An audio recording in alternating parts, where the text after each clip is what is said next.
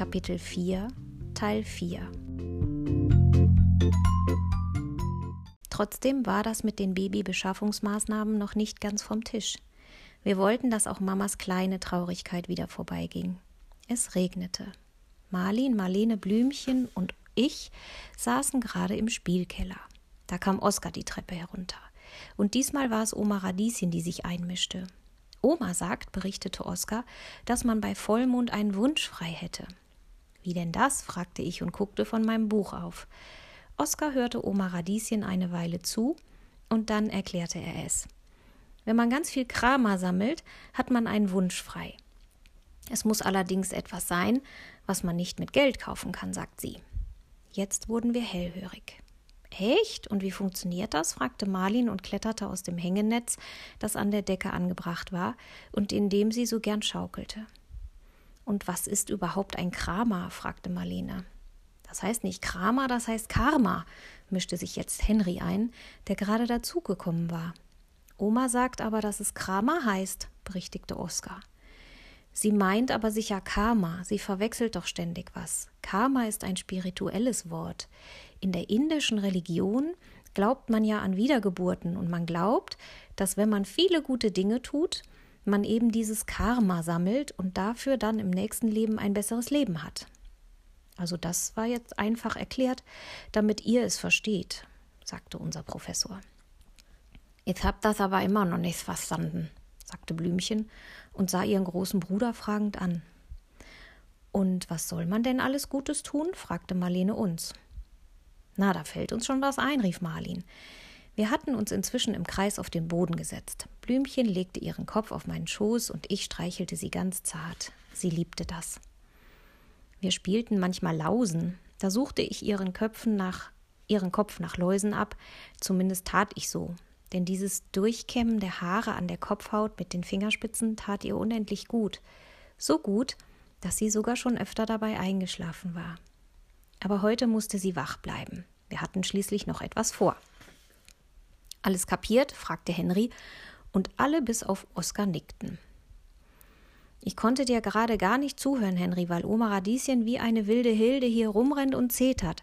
Sie sagt, dass sie ja wohl wissen wird, was sie meint. Und sie meint nicht Karma, sondern Kramer, sagt sie. So ein Quatsch, entgegnete Henry.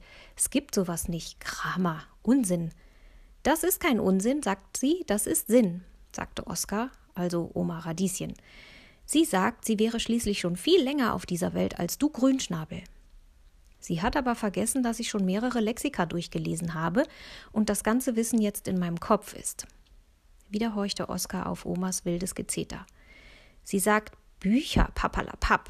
Das Leben zählt und nicht die Bücher, und in Büchern würden auch viele Sachen stehen, die gar nicht stimmen.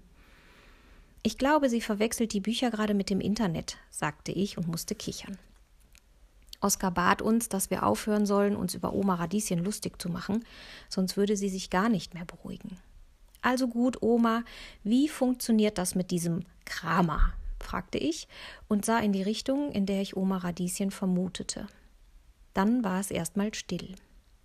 Was sagt sie? fragte Marlene ungeduldig, doch Oskar starrte nur auf ein Kissen, das am Boden lag und auf das sich Oma Radieschen wohl gerade gesetzt hatte. Sie sagt gar nichts mehr. O je, ich glaube, wir haben sie verärgert, sagte ich und sah so lieb ich konnte zum Kissen hinüber. Liebe Oma Radieschen, du hast bestimmt recht. Sicher hat dein Kramer überhaupt nichts mit dem Karma zu tun, von dem Henry gerade erzählt hat. Wir möchten Mama so gern helfen. Und wenn du meinst, dass es hilft, wenn wir Kramer sammeln, dann tun wir das, versuchte ich Oma Radieschen wieder zu versöhnen. Mir war es egal, ob ich Krama oder Karma oder Koma oder Cola sammeln würde. Hauptsache, am Ende würde unser siebtes Geschwisterchen zu uns kommen. Und? fragte Marlin. Immer noch nichts, antwortete Oskar. Na ja, dann bleibt es wohl bei sechs Anderskindern, sagte Marlin traurig und zog die Unterlippe hoch. Sie zwinkerte mir allerdings zu, und ich wusste auch gleich, was sie vorhatte. Auch Marlene wusste es, denn die beiden waren ja über ihre Gedanken miteinander verbunden. Und deshalb hielt Marlene so lange die Luft an, bis sich ihre Augen mit Tränen füllten. Kein kleines Geschwisterchen, schluchzte sie.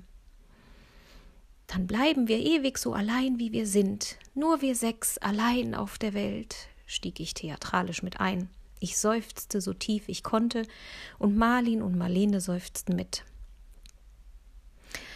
Macht ja nichts. Mama wird schon irgendwann wieder fröhlich, so in ein oder zwei Jahren, fügte ich noch hinzu. Im Theaterspielen war ich schon immer gut. Na ja, dann sitzt das kleine Seelchen eben da oben auf seiner Wolke und bleibt da sitzen. Was meinst du, wie viele Seelchen da rumsitzen und es nicht schaffen, zu der Familie zu kommen, zu der sie gehören? sagte ich und tat, als würde ich meine Schwester damit trösten wollen. Lass uns rausgehen und spielen, das lenkt uns ein wenig ab. Henry stieg in unser Spiel mit ein.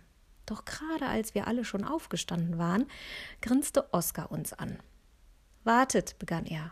Oma Radieschen meint, dann erklärt sie es euch eben doch. Wir versuchten uns nicht anmerken zu lassen, dass wir genau das geplant hatten und wussten, dass Oma Radieschen uns nicht länger beim Traurigsein zusehen konnte. Also, was meint sie? Wie geht das mit dem Kramer? fragte ich, und Oskar wiederholte genau das, was Oma Radieschen ihm erzählte. Sieben gute, gute Taten muss man begehen an sieben aufeinanderfolgenden Tagen. Wenn man das geschafft hat, darf man einen Wunsch aussprechen. Das muss man in der Nacht des siebten Tages machen, und die Nacht sollte eine Vollmondnacht sein. Sieben Kinder sollten sich an den Händen halten, unter dem Mond stehen und ihren Wunsch aussprechen. Dann klappt es.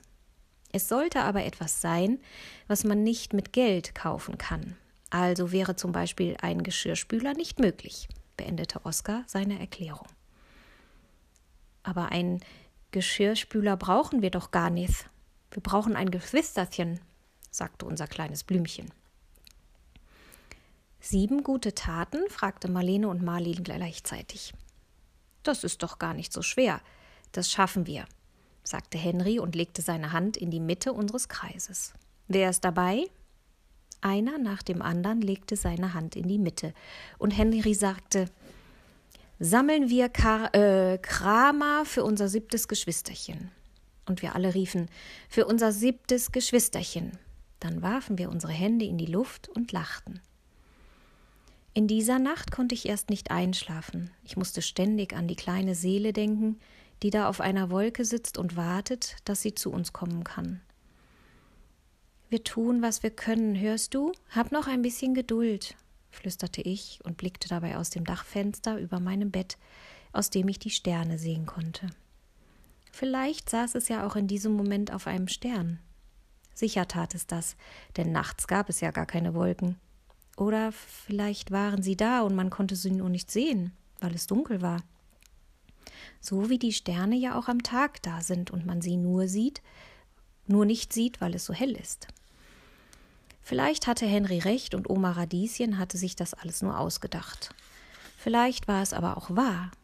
Auf jeden Fall kann man nicht viel Schaden anrichten, wenn man an sieben Tagen sieben gute Taten vollbringt. Im Gegenteil. Ich freute mich darauf, und gleich morgen nach der Schule sollte es losgehen mit dem Kramer sammeln.